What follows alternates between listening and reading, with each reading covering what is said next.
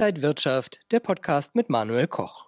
Rohstoffe sind dieses Jahr ein interessantes Investment und der Goldpreis ist wieder angezogen. Einige Experten sprechen von Dimensionen, die doch sehr weit weg erscheinen. Aber kommt jetzt die Gold Rally?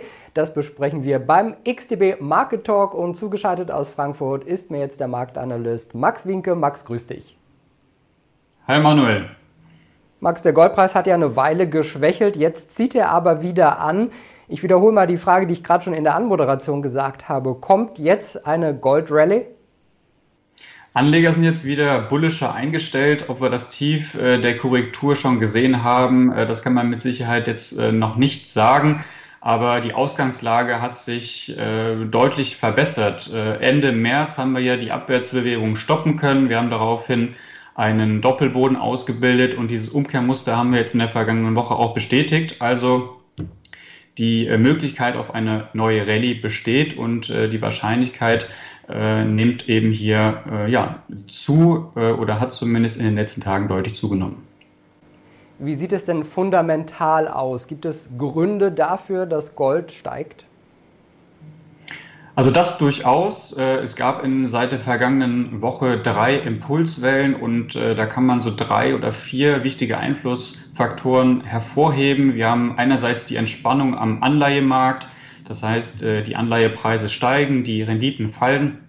Es gibt wieder Absicherungsbedarf aufgrund dessen, dass die Inflationsrate wieder anzieht. Wir haben einen schwachen Dollar. Euro-Dollar hat ja beispielsweise die 1,20er Marke überschritten und äh, China hat es äh, in als auch ausländischen Banken erlaubt, äh, große Mengen an Gold zu kaufen.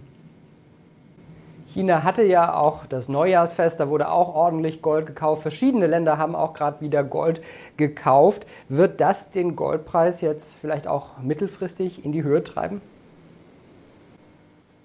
Berichten zufolge sollen jetzt äh, allein im April und äh, Mai 150 Tonnen äh, Gold gekauft werden, ähm, also äh, sollen nach China geliefert werden. Und das wäre eine Verzehnfachung der bisherigen Goldimporte. Das könnte natürlich Auswirkungen haben, nicht nur auf die Fundamentaldaten, sondern auch auf die Verfügbarkeit an äh, physischem Gold. Äh, ETFs haben ja oder waren netto Verkäufer in letzter Zeit aufgrund der steigenden Renditen. Man kann aber jetzt sehen, dass diese Verkäufe sich verlangsamen und bei größeren Zuflüssen in Edelmetall-ETFs in Kombination mit einem geringeren Angebot könnte das eine äh, weitere Preissteigerung unterstützen. Das ist ja eine Frage, die sich viele Anleger immer stellen. Ich sag mal Papier oder Kopfkissen, also physisch das Gold kaufen und zu Hause oder in der Bank deponieren oder dann doch lieber so ein ETF, ETC kaufen und äh, vielleicht einen Sparplan einrichten? Also die einfachste Lösung wäre natürlich ein Gold-ETF, äh, wobei man äh, hier vorsichtig sein sollte. Äh, man sollte also einen ETF wählen, der nicht nur den Preis nachbildet, sondern äh, Gold auch physisch hinterlegt. Die zweite Variante, wie angesprochen, wäre in ETC.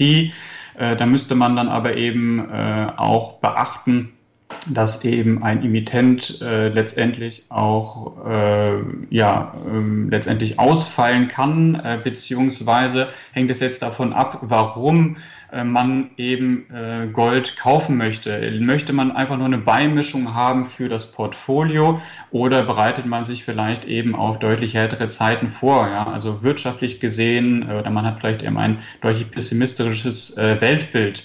Ähm, wenn das zweite der Fall sein sollte, dann müsste man eben auf das physische Gold zurückgreifen.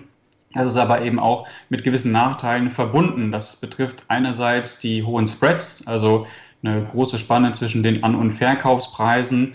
Und äh, wir haben natürlich auch äh, das Problem der Lagerung. Das betrifft nicht nur den Ort, also äh, lagere ich zu Hause oder vielleicht auch eben extern. Und äh, da könnten dann eben auch nochmal zusätzliche Kosten anfallen. Und Max, jetzt wollen wir von dir natürlich auch noch hören, wie ist deine Prognose für Gold? Geht es erstmal weiter nach oben? Wo könnten da die Grenzen liegen? Also Entscheidend für mich als ähm, ja, Charttechniker wäre erstmal dieser Befreiungsschlag aus diesem bullischen Flaggenmuster und von da aus könnte man dann eben eine, äh, ja, einen weiteren Impuls erwarten. Und äh, wie gerade schon erwähnt, äh, wenn wir eben diesen Vergleich ziehen mit der Finanzkrise, dann könnte uns eben noch die interessanteste Bewegung vorstehen und äh, so dementsprechend schließe, es, schließe ich es nicht aus, dass wir die Allzeithochs äh, vielleicht auch in naher Zukunft erreichen und diese eben auch deutlich überschreiten. Wenn wir auf die letzten Monate zurückkommen, war ja Gold eher am unteren Ende der ganzen Anlageklassen. Glaubst du, dass sich das wieder ändern könnte, dass Gold bald eine interessantere Anlageklasse wieder sein könnte? Also definitiv. Äh, wir haben ja einen extrem hohen Schuldenberg in den USA. Wir haben letztendlich äh, eine, ja, eine Abwertung der Fiat-Währungen und äh, diese Abwertung könnte natürlich dazu führen, dass Anleger eben hier wieder deutlich stärker auf ähm, Edelmetalle oder eben auch Rohstoffe setzen.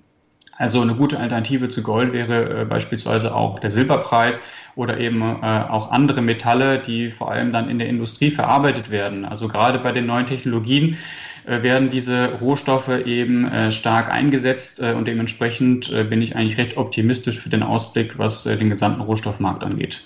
Max, lass uns mal auf die Strategie für Anleger schauen. Wie sollten die sich jetzt in der kommenden Zeit aufstellen? Also je näher wir jetzt uns dem äh, Monatsende annähern, desto interessanter wird es, denn im Monatschart könnten wir möglicherweise eine Umkehrkerze ausbilden, und zwar in Form eines Bullish Engulfings. Und was wichtig wäre für die allgemeine Trendstruktur, wäre dann auch ein Schlusskurs oberhalb des November-Tiefs. Von da aus könnte man also wieder eine neue Aufwärtstrendstruktur äh, bekommen. Wir haben jetzt aber auch einen Bereich, in dem sehr viele Widerstände zu finden sind. Das heißt, wir haben die runde Marke von 1800 Dollar, wir haben 50 Dollar darüber nochmal die 200-Tage-Linie und äh, da ist dann auch nochmal zusätzlich die obere Grenze des bullischen Flaggenmusters äh, zu finden. Das heißt, der große Befreiungsschlag, der bleibt noch aus. Sagt der Marktanalyst Max Winke. Max, danke dir für diese Einblicke. Ja, sehr gerne, Manuel. Und Ihnen und euch danke fürs Interesse. Das war der XTB Market Talk für diese Woche. Mehr Infos gibt's noch auf xtb.com. Bleiben Sie gesund und munter. Bis zum nächsten Mal.